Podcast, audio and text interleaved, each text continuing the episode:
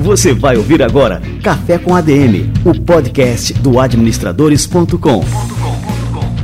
Apresentando Leandro Vieira.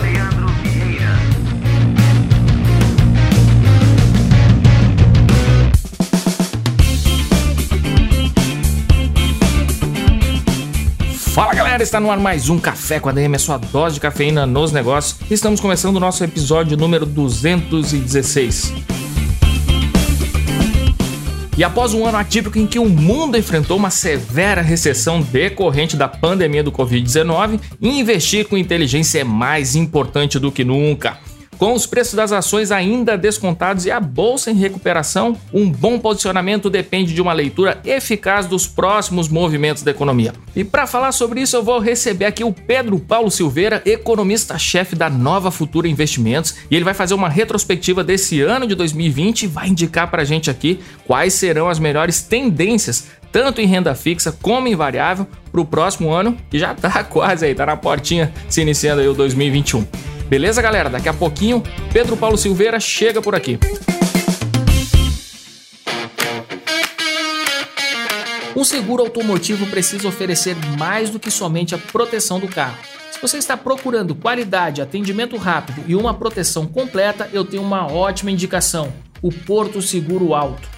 Trata-se de uma das mais sólidas e experientes seguradoras do mercado, oferecendo toda a sua expertise para que você dirija todos os dias sem preocupações. Com o Porto Seguro Alto você conta com diversos serviços para o seu automóvel, como guincho ilimitado, chaveiro 24 horas, carga ou troca de bateria e proteção contra imprevistos. Além disso, para te deixar ainda mais tranquilo, ao contratar o seguro alto, a Porto Seguro garante também mão de obra para serviços residenciais, incluindo reparos hidráulicos, elétricos e eletrodomésticos. Para acionar qualquer um desses serviços, você pode entrar em contato pelo WhatsApp, pelo app Porto Seguro Alto ou pelo portal do cliente no site. O melhor de tudo é que o Porto Seguro Alto é acessível. É possível embutir o seguro nas parcelas do financiamento do carro em até 48 vezes ou pagar em até 12 vezes sem juros com cartão de crédito Porto Seguro. Ficou interessado? Acesse portoseguro.com.br/auto portoseguro.com.br barra alto ou fale com seu corretor e saiba mais. O link está na descrição do programa. Muito bem, galera. Colocando aqui o cafezinho para esquentar, porque o Pedro Paulo Silveira tá chegando por aqui. Vamos nessa.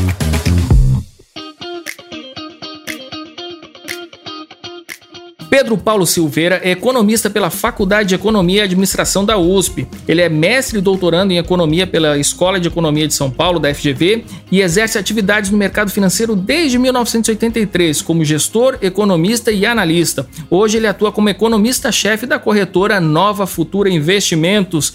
Grande Pedro, que honra te receber por aqui. Seja muito bem-vindo ao nosso Café com a DM. Eu que agradeço o convite, é uma honra participar desse programa, que é um difusor de grandes ideias de educação financeira. Eu acho que é, uma, é um canal fundamental para o momento que a gente está participando. É um prazer, Leandro. Legal, Pedro.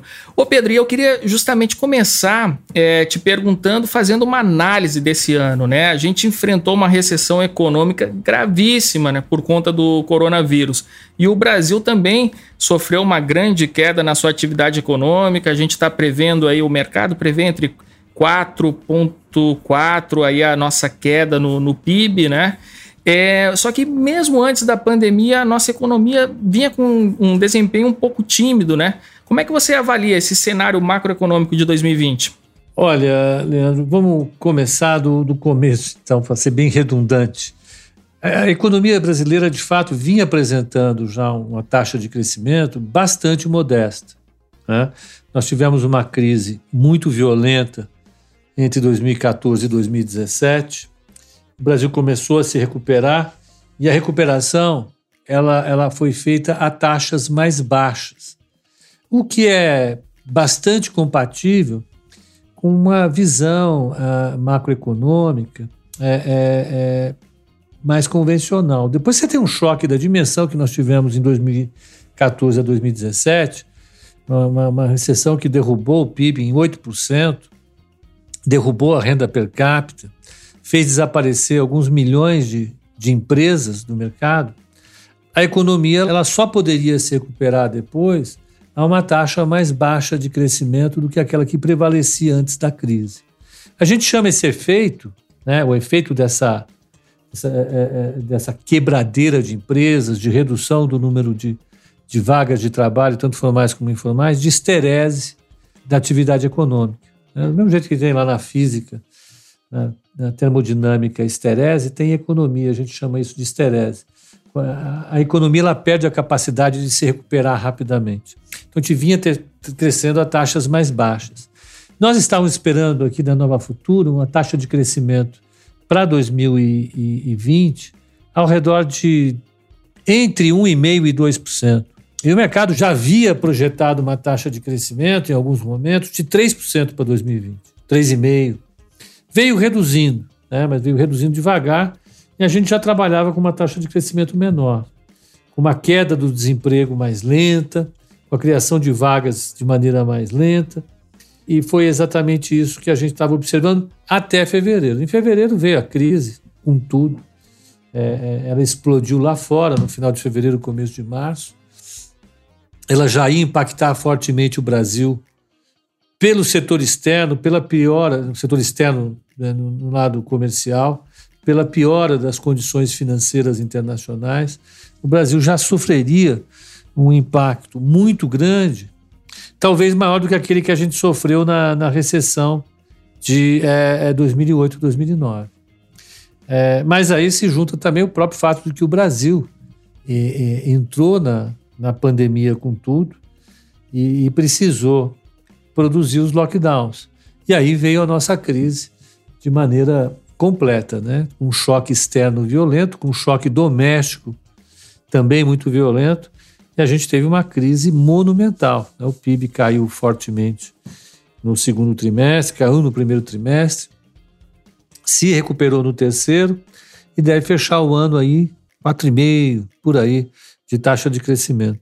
E provavelmente nós vamos repetir, porque é isso que a teoria macroeconômica nos avisa sempre com muita insistência, é que depois de um choque dessa magnitude, a recuperação tem que ser mais lenta. E, de fato, a gente vai ter uma recuperação lenta em 2021, 2022, 2023, porque o mercado de trabalho precisa de um tempo para se, se reorganizar. Muitas empresas vão deixar de, de, de existir, outras precisam entrar no mercado de trabalho e esse é um processo mais lento. Foi esse o cenário para 2020, provavelmente deve ser esse para 2021. E agora, assim, a gente vinha ensaiando ali uma recuperação. Eu acho que estava até um clima de otimismo, né, aqui no Brasil, aí por volta de setembro, outubro, mas agora a gente começou a ver novamente assim novas altas, né, registro de, de altas, né, de incidência dos casos de, de infecção e também de mortes aí por, por conta do, da Covid-19. É, você acha que existe um temor né, que novas medidas restritivas sejam aplicadas entre até agora, entre dezembro e janeiro, a exemplo do que já está sendo feito em outros países? É muito provável, Leandro, é muito provável. Eu acho que para dezembro ainda não. Né? Eu acho que os governos locais ainda vão fazer o possível para empurrar essas decisões com a barriga até dia primeiro, a primeira semana de janeiro de 2021 é, justamente porque todo mundo sente a pressão, uma pressão forte. A gente até entende bastante essa pressão, pressão legítima, de empresários e trabalhadores de diversos setores que se prejudicam no, no fechamento da economia. Né? A gente deve passar o Natal e o Ano Novo vendo as cidades e os estados ainda com, com medidas tímidas de, de restrição, mas tudo indica, pelo cronograma de vacinas, pelo comportamento da curva de novos casos, da curva de internações e da curva de mortes, tudo indica que em janeiro a gente deve ter um aperto das condições de isolamento social. Eu acho que janeiro e fevereiro serão meses de maior restrição à circulação do que foram novembro e dezembro.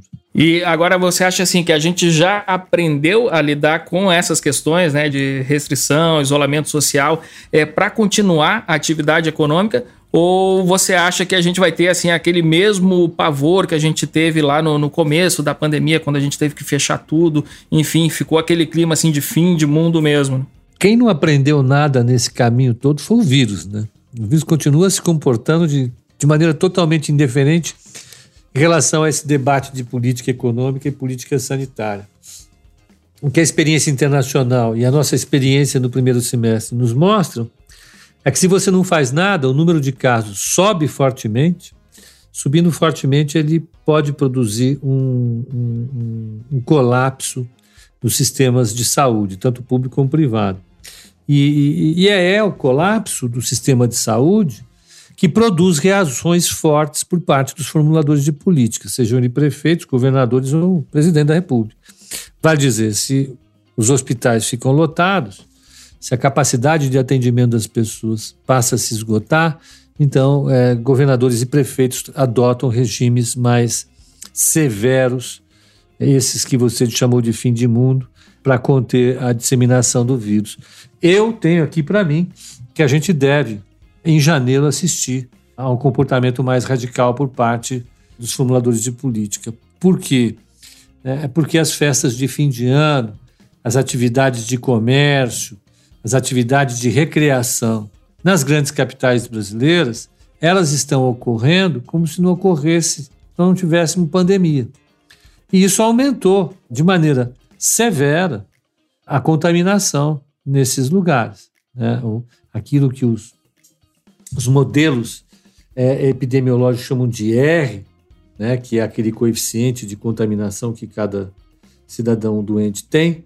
Esses coeficientes estão subindo de maneira severa e provavelmente eles vão sinalizar em janeiro para medidas mais severas, eu não tenho dúvida nenhuma. Pedro, me conta uma coisa, né? E o impacto disso tudo na bolsa de valores, né? Como é que vocês enxergam aí da nova futura o impacto, né, dessas medidas todas restritivas, enfim? Porque assim, a, apesar de a gente ter uma crise, isso é inegável, né? É, tem surgido também grandes oportunidades no mundo dos investimentos. E como é que você explica esse movimento, né? A gente tem de um lado uma crise, mas de outro lado a gente tem também uma bolsa de valores aquecida, né? E com boas oportunidades assim de investimento e realização de lucros. Eu olharia para essas oportunidades a partir de três considerações fundamentais. A primeira é que em qualquer crise você tem empresas que se prejudicam e empresas que se beneficiam. As empresas da bolsa são grandes empresas, grandes empresas brasileiras. Na maior parte dos casos, elas já estavam muito ajustadas por causa da crise de 2017, 2014 a 2017. Elas sofreram demais, então elas reduziram demais o endividamento, reduziram demais as despesas de investimentos. Elas entraram nessa crise com pouca dívida e bastante preparadas. Então elas entraram bem. E, e o que provavelmente vai acontecer é que essas empresas vão ganhar mercado durante a crise. Né? Então, exemplos claros são o varejo de varejo eletrônico, as empresas de varejo eletrônico, elas substituíram de maneira muito eficiente as empresas de varejo presencial. Então, elas aumentaram a participação delas no mercado e sinalizaram para o longo prazo que elas vão continuar aumentando essa participação uh, do mercado, o que faz com que a receita delas aumente e faz com que os lucros aumentem. Isso é muito importante. É, a segunda coisa, é, dentro desse cenário, é que as taxas de juros no mundo e aqui no Brasil, e também a liquidez, a quantidade de moeda gerada pelas intervenções do Banco Central, é muito grande. As taxas de juros estão muito baixas, tem taxas de juros próximas de zero, taxas de juros em zero e taxas de juros negativas pelo mundo, num ambiente de muita liquidez. Isso faz com que os investimentos mudem o seu direcionamento. Né? Tem gente que não está disposta a pagar para aplicar num título do Tesouro Americano. Leandro, tem título do Tesouro Americano, título de 30 anos, ele está com um retorno negativo de 0,50 para títulos indexados à inflação. Então significa que se você aplica num título do Tesouro de 30 anos, numa TIP, uma chamada, durante 30 anos você vai receber inflação menos meio por cento todo ano. Se a inflação for 2%, você vai receber 1,5%. Então você vai ter uma taxa de juro real negativa. Essa taxa de juro real negativa, ela é capaz de atrair uma parte dos investimentos, mas tem uma parte dos investimentos que não aceita esse tipo de remuneração. Aí é obrigado a procurar outro tipo de investimento. Com isso, o valor estimado das empresas, bolsa, passa a subir elas passam a ser uma alternativa mais palpável às aplicações títulos do Tesouro Americano. Então, taxa de juro baixa faz com que bolsa suba. Então, retomando o nosso caminho aqui. Primeiro ponto, as empresas numa crise como essa, na maior parte das vezes, ganham participação de mercado, sinalizam lucros crescentes no futuro. Segundo lugar, taxas de juros muito baixas é, significam ações para cima. E por fim, o último fator, que eu acho também muito importante, é que o mercado ele não trabalha necessariamente com o dia de hoje. Ele trabalha com uma visão do futuro. E para o mercado, é, a partir do momento em que a vacina ficou se mostrando como uma coisa viável, ela começou a sinalizar já a partir de agosto, setembro, que ia ser uma realidade, vários países iam poder utilizar, etc, etc. O mercado passou a apostar na vacina. E tá aí, a vacina hoje é uma realidade, a vacina já começou a ser utilizada nos países avançados, deve ser utilizada no Brasil e em outros países da América Latina. O que significa que o mercado está olhando para o presente como uma coisa passageira e olha para o futuro como um futuro de recuperação. Então são esses três fatores que explicam a bolsa estar tá em patamares tão elevados nos Estados Unidos e aqui no Brasil também. Pedro, é, o que a gente pode observar também, através desses movimentos históricos das bolsas de valores em todo o mundo, que é possível notar que mesmo com crises cíclicas, né, é, por exemplo, a crise de 29, os índices eles sempre tendem a crescer, né, e essas quedas elas são momentâneas. Considerando isso, a gente pode dizer que existe um fator psicológico ao investir em renda variável que faz com que as pessoas percam dinheiro simplesmente por se desfazerem de posições boas na hora errada é, em um momento de crise, por exemplo, como que aconteceu aqui agora, eu mesmo, né, na, quando tava, pintou ali aquela questão da crise, eu me desfiz de todas as minhas posições, fiquei só com a Magalu, dei uma dentro, né? Mas acabei é, me desfazendo de outras posições que eram posições boas, né? Com medo do que viria pela frente. Olha, Leandro, eu acho que nesse caso, num caso tão radical como esse que a gente está enfrentando, eu não chamaria esse esse comportamento como influenciado, não diria que ele é influenciado por aspectos psicológicos. Ele é influenciado pela percepção de risco que os agentes têm. É, é claro que isso pode ser subjetivo, mas é diferente de ser emocional. Eu acho que ele é bastante racional. Ele é muito racional. É, se é que o sentido da sua pergunta foi assim, olha, será que o mercado perde a racionalidade nesses momentos e sai desesperado vendendo que nem um... Em parte, é claro que existe gente que que age irracionalmente, mas a queda da bolsa em março foi uma queda grave, que chegou a cair 55%, um pouco mais nos piores momentos. Essa queda foi bastante racional, porque em março os agentes estavam percebendo a realidade como terrivelmente ameaçada pela paralisação das principais economias do planeta. Ninguém sabia ao certo onde é que isso tudo ia parar, que empresas iam sobreviver, que empresas iam quebrar. É, não havia sinal de quanto tempo a crise ia durar, né? e nem tampouco é, do que os governos iriam fazer para sustentar é, as economias, as empresas, as famílias, né? É, é, os balanços de todos.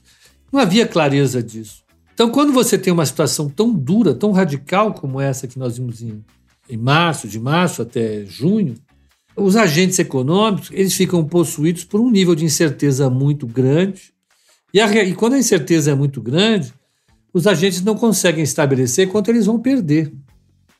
O mesmo empresas que são muito bem avaliadas, elas passam, passam é, é, é, é, é a significar muito risco para os agentes. Aí os agentes econômicos saem desse risco e compram ativos menos arriscados. Quais seriam esses ativos menos arriscados? Títulos dos tesouros, né? dívidas dos governos, que, como eu te falei, chegaram, estão chegando a, nível, eh, a pagar taxa de juros negativa. Né? Então, eu acho que esse comportamento foi racional. Evidentemente, ele, ele, ele refletiu um momento de incerteza muito grande, de aversão ao risco muito elevado. E de, logo depois, a partir de, de abril, maio, o mercado veio se recuperando com uma velocidade muito grande. Por quê? Porque o mercado foi vendo que o pior estava ficando para trás. E aos poucos ele foi reconstituindo um cenário de riscos mais equilibrado riscos para 2021, 22, 23, 24. Os agentes conseguiram entender que o mundo não ia acabar. Eles passaram a, a voltar para os ativos um pouco mais arriscados. E é dessa maneira que o mercado funciona. Ele funciona equilibrando momentos de racionalidade. Concordo com você plenamente que existem comportamentos irracionais no mercado, momentos em que a confiança ela oscila tanto que o mercado passa a subir ou passa a cair. Então, eu acho que foi isso que aconteceu esse ano. A confiança caiu fortemente, depois ela começou a se restabelecer a partir de abril, maio, é, nos países avançados e aqui no Brasil também.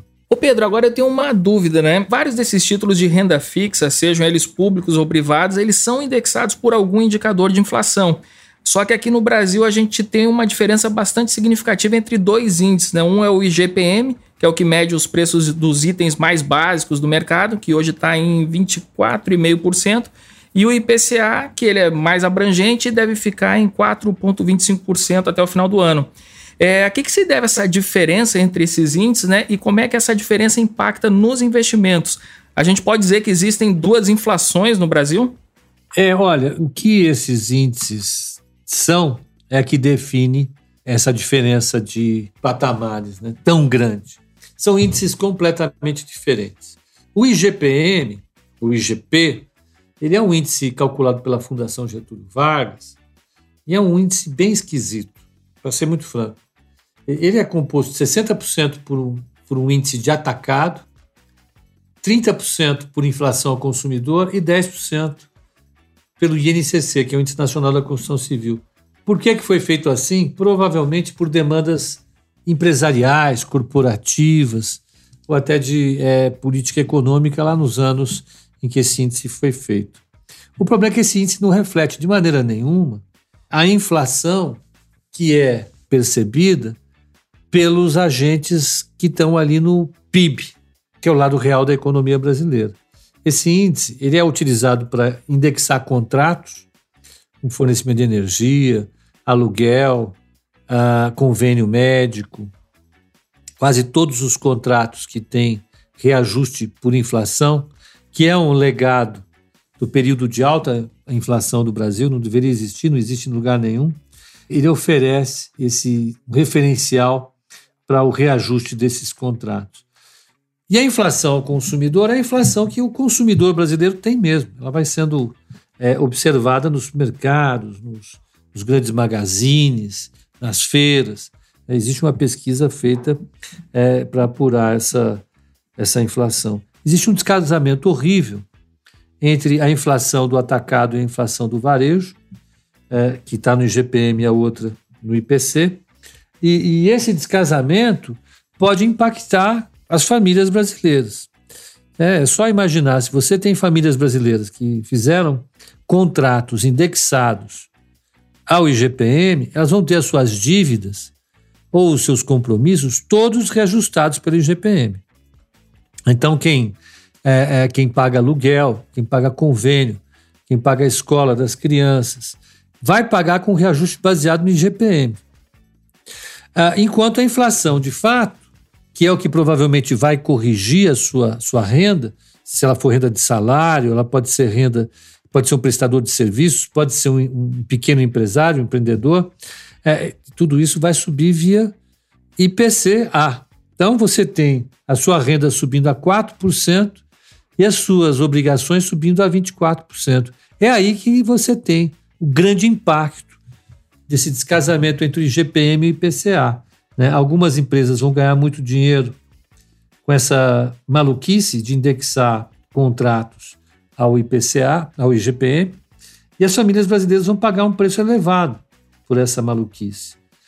E isso não tem contrapartida no mundo dos investimentos, porque quando você tem títulos indexados à inflação, os títulos oferecidos para as famílias brasileiras são os títulos indexados ao IPCA, que são as NTNBs, né, que pagam IPCA mais uma taxa de juros.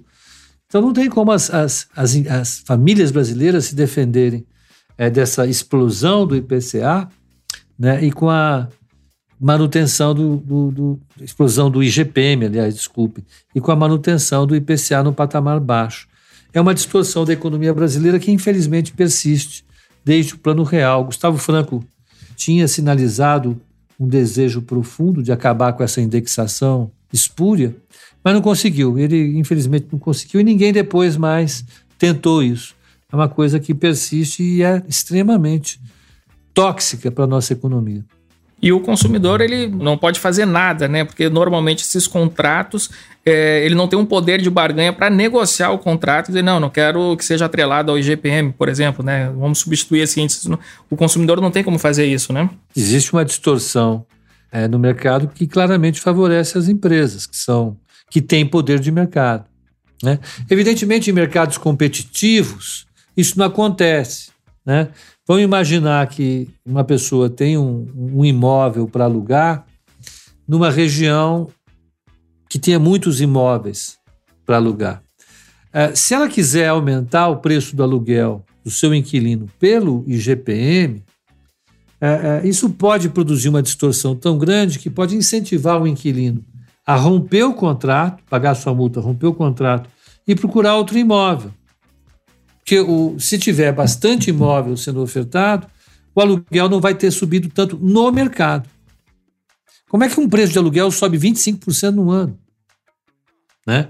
Então, se o mercado for competitivo, o dono do imóvel ele não vai ter condições de repassar integralmente ao seu inquilino esse aumento pelo IGPM. Ele vai ter que negociar com o inquilino. Eu já vi casos em que isso aconteceu. Né? boa parte dos casos de imóveis residenciais que eu, que eu xeretei aqui é, ao redor, pelos, pelos meus conhecidos, boa parte conseguiu negociar esse ajuste do aluguel. Ah, mas há contratos que você não consegue fazer isso. Se, se a pessoa estiver numa região é, bastante disputada, se o contrato for, na realidade, uma venda de imóvel, pense numa venda do imóvel que é corrigido pelo IGPM. O cara que comprou está ele está realmente numa situação difícil, vai ter que pagar essa correção absurda de preços. Então, não tem muito o que fazer. O consumidor, num mercado em que não é competitivo, ele é quem paga a conta. Né? E quem é, recebe a conta de maneira bastante injusta e distorcida são as empresas que têm poder de mercado.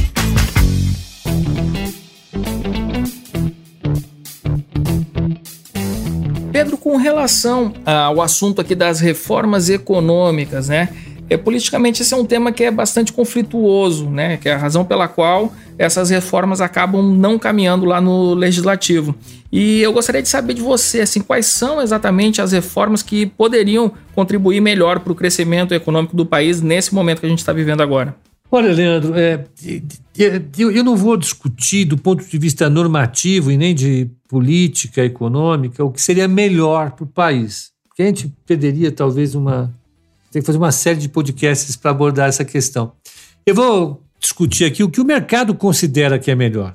Né? Então, eu não vou tanto pensar o que eu acho que é melhor, mas o que o mercado pensa que é melhor. Existe uma diferença muito grande entre o que eu penso que é bom e aquilo que o mercado pensa que é bom né? É, e que é o importante, porque o que o mercado pensa que é bom faz preço. O que eu penso que é bom não faz preço nenhum. Né? A pessoa vai falar, aquele, aquele Zé Mané lá pensa isso, isso não muda absolutamente nada. Agora, se você pensar é, de conjunto que o mercado espera das reformas, isso é mais importante. O que o mercado quer, efetivamente, é uma sinalização do governo, de, ou do Estado brasileiro, de que ele vai ser capaz de reduzir as despesas que ele efetua como proporção do PIB e manter a sua arrecadação. Com esse movimento de redução da despesa e manutenção da sua receita, o governo consegue ajustar o déficit do setor público brasileiro. Né? E vai daí toda uma discussão sobre qual seria a melhor forma de fazer isso, quais os setores que têm que pagar mais, quais os setores que têm que pagar menos.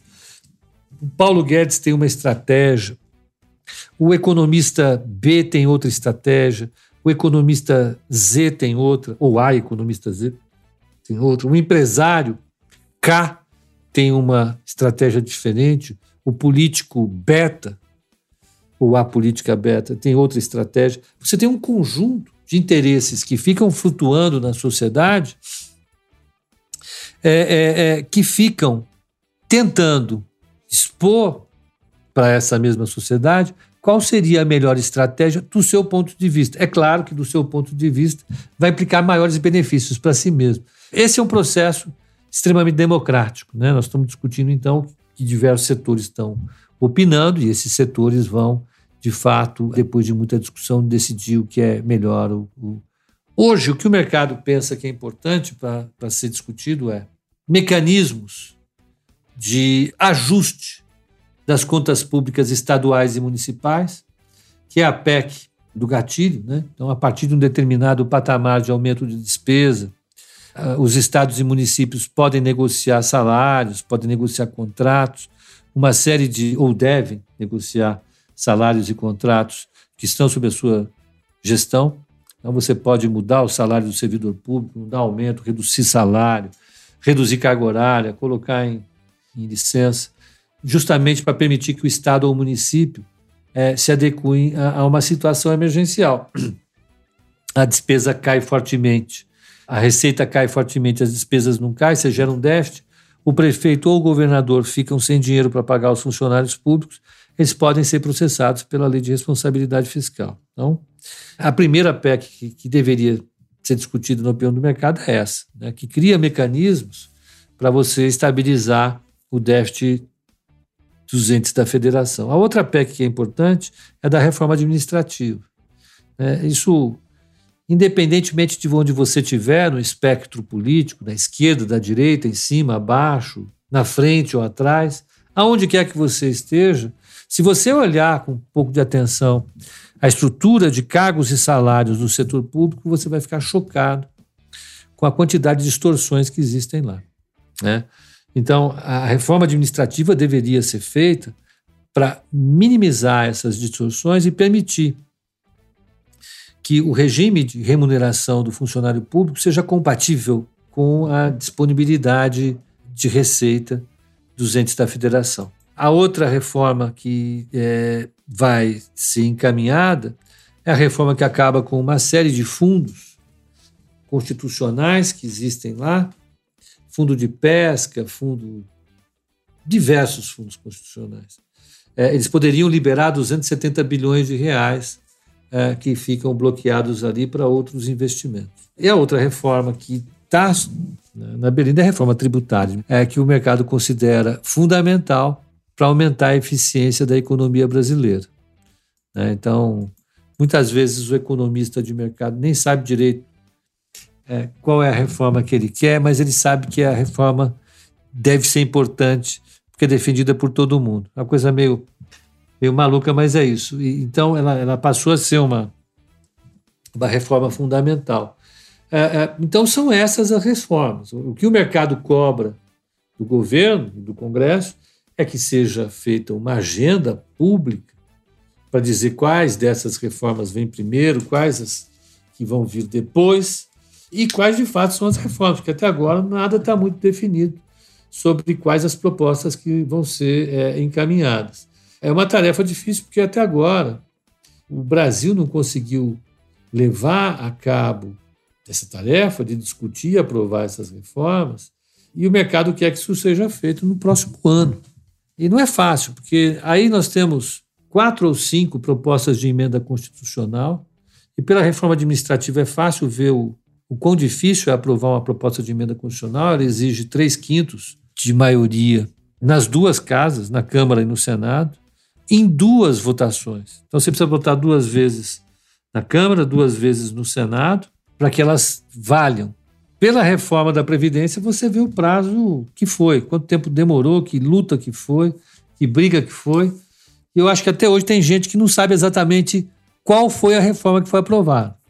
Quando você tem quatro vezes esse problema, né, então você tem muita coisa para discutir, e eu acho essa é, é a minha percepção pessoal. Vejam bem, que nós não teremos ah, condições de levar todas essas é, propostas à discussão ao longo do ano que vem.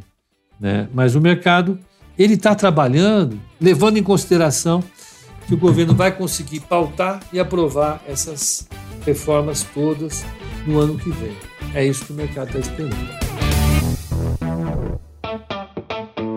Pedro, com relação a, a, câmbio que a gente falou, acho que a gente não chegou a tocar ainda, né, nesse assunto, mas a gente tem aí o dólar, que nesse ano aí ficou oscilando entre 5 e 6 reais. e isso tem provocado aí uma verdadeira corrida pelas exportações. É, enquanto aí a indústria local acaba ficando né, em carência, aí, numa carência de insumos, tendo isso né, como um dos efeitos diretos dessa corrida pelas exportações. É, de que maneiras aí o câmbio interfere na nossa economia produtiva e também nos investimentos? Olha, na economia produtiva, você falou, ele torna os produtos brasileiros mais baratos no exterior e torna os produtos importados mais caros aqui no mercado doméstico. Então, quando torna os produtos mais baratos para a gente exportar, as empresas brasileiras exportam, exportam bastante, isso já está sendo observado. Então, a gente exporta desde frango a petróleo e minério de ferro, né? é um grande produtor desses bens.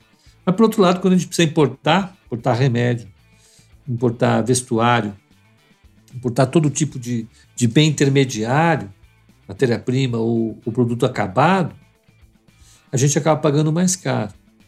Né?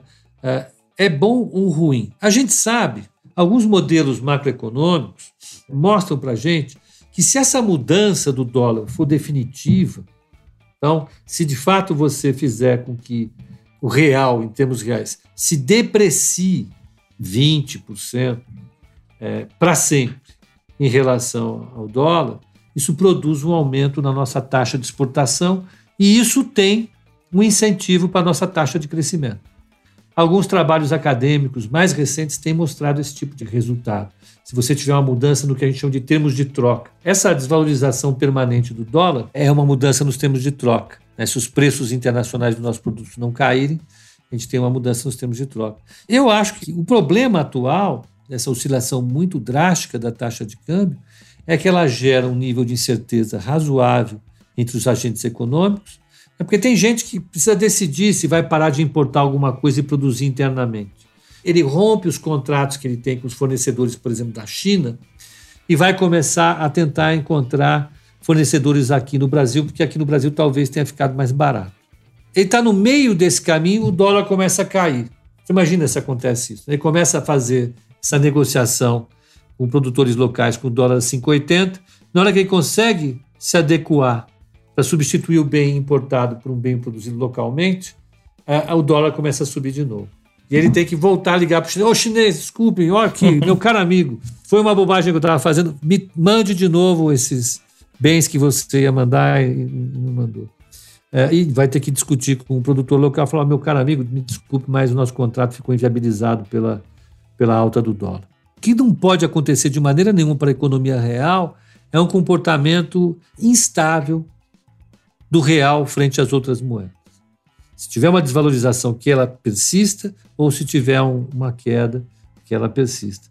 É, eu acho que a gente está no meio do caminho, não definimos ainda, e os nossos produtores já são, são bastante vacinados em relação a isso. O problema é que, quando você tem uma moeda que oscila tanto, a nossa economia pode ficar é, cheia de ineficiências. A gente pode, num, ter um melhor equilíbrio macroeconômico que a gente teria se a moeda fosse mais estável. É, é, essa é uma coisa também que é, as evidências mostram, isso está bem documentado nos artigos acadêmicos. Do ponto de vista dos investimentos, é, o canal pelo qual isso afeta é pela bolsa. Quando o dólar sobe demais, as nossas ações ficam mais baratas. Então você tem uma tendência aos preços em reais das ações subirem, mas que é limitado também pelo aumento da percepção de risco. Então você tem que fazer uma, uma composição que não é fácil estabelecer. E o outro lado pelo qual uh, essa coisa caminha é pela inflação. Se o dólar se desvaloriza e fica muito tempo desvalorizado, você pode ter um aumento da inflação, isso pode fazer com que a taxa de juros suba, isso pode derrubar o valor das ações no longo prazo. O fato é que o equilíbrio para o investimento, o equilíbrio para a economia real, ele muda a cada período de tempo, sabe? Não é uma coisa fácil de acontecer. Normalmente, quem consegue dar uma resposta mais clara para isso são os investidores profissionais. As pessoas físicas têm dificuldade, têm, porque não tem recursos, não tem ferramentas para analisar isso o tempo todo. Então, os investidores profissionais conseguem resolver isso de, de maneira mais é, eficiente. O que eu daria de sugestão para o investidor é diante de tudo isso que a gente já falou até aqui, agora, né, como é que você precifica uma ação, né, não é, não é fácil, eu falei o tempo todo, é difícil, existe um, um modelo para precificação de ações, se o dólar oscila, ele afeta investimentos. Eu acho que o fundamental é que o investidor hoje ele tem uma vantagem razoável em relação ao investidor de 10 ou 20 anos atrás, é que ele tem canais pelos quais ele pode se informar sobre o que é melhor ou não para fazer. Então, hoje você tem um volume razoável de informações disponíveis nas redes sociais né, para que ele tenha a, auxílio suficiente para tomar boas decisões de investimento. As corretoras, em particular, hoje, elas contam com canais de comunicação e educação financeira bastante apropriados para auxiliar no entendimento dessas grandes questões que nós estamos discutindo aqui e auxiliar o, o investidor a tomar decisões de maneira mais adequada. É, hoje os investidores têm Leandro Vieira para discutir com eles os grandes eventos dos investimentos. Olha, é melhor discutir com Pedro Paulo Silveira. Hein? Você faz parte de um movimento contemporâneo que permite ao investidor ter acesso a informações importantes do ponto de vista dos investimentos. É esse é o teu papel. É isso que você faz, grosso modo. Né? Isso é o que as corretoras têm feito. Né? Anos atrás, as corretoras eram super elitizadas, agentes passivos de investimentos. Os clientes tinham que procurar as corretoras, normalmente com malas e malas de dinheiro, para serem atendidos. Uh, eram mal atendidos, eles tinham que ser investidores profissionais, as pessoas físicas iniciantes não tinham um bom serviço. Hoje não, hoje as corretoras todas têm portais de investimentos super arrojados, a Nova Futura tem, eu posso falar que a gente tem canais de, de comunicação, relatórios, nós temos é, é, é lives, nós temos é, é, canais de atendimento por chats, por telefones, é, por tudo quanto é jeito. E temos analistas que tentam fornecer conteúdo de investimento o tempo todo para que as pessoas possam investir. É, eu, eu, eu acho que é isso. Com temas tão complicados como esse, inflação, câmbio, PIB, é, Covid-19, Banco Central, Federal Reserve, Paulo Guedes, tudo isso joga uma série de, de questões para os investidores que talvez não tenham tempo nem conhecimento suficiente para decidir se isso afeta positivamente ou negativamente esse ou aquele investimento. Então é papel nosso aqui, você também, e eu aqui como o reitor tem que oferecer conhecimento e informação para que as pessoas possam decidir. Ô Pedro, só para a gente finalizar aqui, né? Vamos aproveitar aqui a tua presença e vamos aproveitar também que a gente está encerrando aqui o ano de 2020, né? Vamos começar aí 2021. É, eu queria que você deixasse aqui como, vamos chamar de dica, né? Mas assim, quais são os setores que você enxerga que se beneficiam né, desse momento que a gente está vivendo, é, dessas oportunidades, como a gente falou ali mais cedo, que acabam surgindo né, diante é, dessa crise que a gente está vivendo. E para a gente ajustar aí a nossa carteira para em 2021 a gente ter bons retornos nos investimentos. Tudo isso vai com um negócio gigantesco assim escrito depende, depende de cada coisa. Boa. Como eu disse, é, nós estamos falando o tempo todo de resultados de 30 anos de uma empresa. Você projetar resultados de 30 anos para uma empresa é colocar isso como dependente de uma série de, de eventos, de fatores. Né? Uh, se a economia em 2021 voltar mais rapidamente, uh, livre da Covid-19, com as pessoas circulando mais, existem setores que se beneficiam demais, né? que estão extremamente é, descontados, desvalorizados por conta dessa crise que durou até agora. Então você tem os setores de shopping centers, você tem viagens, é, é, é, é, é empresas aéreas, bancos, você tem uma parte do setor imobiliário, você tem o setor de infraestrutura. Todos esses setores podem se beneficiar demais, mas vai depender, evidentemente, de como vai se dar o processo de retorno à vida normal é, há momentos em que esse retorno à vida normal começa a ser questionado. Né? Aumenta o número de casos, surge uma nova variante do vírus, vem vacina, não vem vacina. Então, o tempo todo as expectativas dos agentes econômicos é, é, oscilam, né? e com essas oscilações a gente pode mudar é, o tipo de setor que se beneficia ou não. Durante toda a crise da Covid-19, quem se beneficiou muito foram as empresas mais sólidas e menos endividadas e as empresas que tinham tecnologia. Então, empresas do varejo eletrônico se beneficiaram demais porque as pessoas iam ficar em casa, não iam para as lojas presenciais, não iam para shoppings, então elas compravam pela internet. Né? Isso fez com que as empresas que vendem pela internet, as empresas de e-commerce, tivessem uma valorização fantástica. Então, ano que vem, a gente vai ficar olhando a Bolsa de Valores dentro desse contexto. Será que as empresas que foram muito prejudicadas pela Covid-19 vão ter uma boa oportunidade nesse ano? A gente a está virando o ano pensando que sim. Que é, é, é, agora a percepção de risco dos agentes econômicos está melhorando, estão querendo um pouco mais de risco lá no exterior, existe muito dinheiro, a taxa de juros está muito baixa. Eles vão começar a sair dos países avançados, lugar, lugar para o qual todos eles correram, desde, aliás, desde 2018, tiraram dinheiro do Brasil, do México, da América Latina em geral, e mandaram para esses países, mandaram para países avançados. Agora, tudo indica, eles estão mandando dinheiro para o Brasil de novo. O dólar caiu, a bolsa subiu. Nós, eu acredito que esse movimento deve continuar pelo menos no primeiro trimestre do ano. Então, isso vai beneficiar, em primeiro lugar, o Brasil, vai fazer com que o Brasil tenha uma, um fluxo de capital estrangeiro positivo. A outra coisa que eu acho é que os setores ligados ao crescimento da China, aí nós estamos falando de commodities, né? então empresas do setor de mineração, petróleo, óleo e gás, uh, uh, agronegócio, todas essas empresas vão se dar bem porque a China promete, a China e a Índia prometem crescer muito a partir do ano que vem. Uh, e aqui dentro eu acho que já com uma série de cuidados que a gente tem que ter, é olhar para as empresas que foram profundamente é, é, desvalorizadas durante a crise. Né? Então, eu, eu tenho indicado as empresas do setor imobiliário, as empresas do varejo presencial e consumo em geral. Mas tudo isso, mais uma vez, deve ser monitorado o tempo todo. Né? Então, eu, eu sugeriria aí que você faça um pacote. Então, além de começar a investir em ações, comece a acompanhar esses investimentos. Para você ter uma ideia, é, eu faço um convite às pessoas a participarem. Todo dia nós fazemos aqui um call de abertura e um call de fechamento. São programas que nosso canal de YouTube da Nova Futura. Lá no YouTube da Nova Futura, às oito e meia da manhã eu faço o call de abertura e às seis da tarde eu faço o call de fechamento.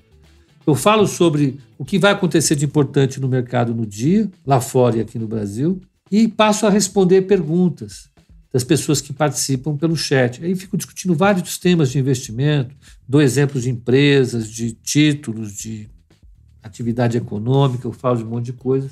Eu acho que essa, o exercício contínuo de discussão desses temas pode aumentar o nível de educação. Então, eu daria essa sugestão. Então, esses setores, mas acompanhe bastante, porque a opinião do mercado muda o tempo todo e chama as pessoas para conhecerem os nossos calls de abertura e de fechamento aqui no Nova Futura. Fantástico. Ô Pedro, quero te agradecer demais, cara, aqui a presença no nosso Café com a DM. Foi excelente e a gente está fechando o ano aqui com chave de ouro, aqui com a tua presença aqui, né, e com a nova futura no Café com a DM. Com certeza os nossos ouvintes aqui vão tirar muito proveito é, desse nosso bate-papo aqui de hoje. Muito obrigado mesmo, viu, Pedro?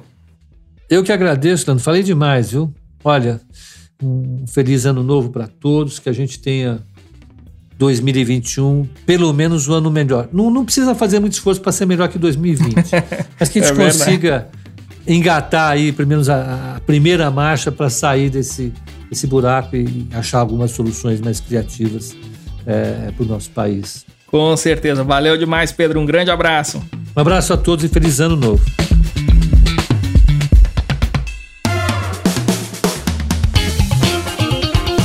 Que aula sensacional aqui com Pedro Paulo Silveira, economista-chefe da Nova Futura Investimentos. E eu quero reforçar aqui o convite que o Pedro fez agora aqui no final para você conhecer todos os canais da Nova Futura. É, procura por Nova Futura tanto no Instagram como no YouTube, no Facebook. Vale muito a pena acompanhar o conteúdo deles. E eu já estou inscrito em todas as redes. Então, você, se você quer acertar a mão nos seus investimentos, você deve acompanhar esses caras. O site deles é novafutura.com.br e nas redes sociais, como eu falei, é só você procurar por Nova Futura que você encontra na hora. Vale muito a pena. Show de bola, galera! Este aqui foi o nosso Café com a DM de número 216. Quero aproveitar que a gente está aqui na semana do Natal gravando este conteúdo é, para vocês, sem tirar férias nem nada. A gente é, pega direto aqui no podcast. Então eu quero aproveitar para desejar para você, para toda a sua família, um feliz Natal, com muita união, com muita harmonia e com muita sabedoria para reconhecer o que realmente vale nessa vida e que ficou ainda mais claro num ano tão difícil quanto esse que foi o ano de 2020, mas que tornou evidente que todos nós temos um tesouro, um tesouro dentro de casa, um tesouro que se chama família, um tesouro que se chama amigos. E o meu desejo é que você possa curtir muito esse tesouro, com muita saúde, muita alegria, com muita felicidade. É isso aí, turma. Feliz Natal para todos vocês e na semana que vem a gente volta com mais cafeína por aqui. Beleza então? Então até a próxima semana em mais um episódio do Café com a DM, a sua dose de cafeína nos negócios. Até lá.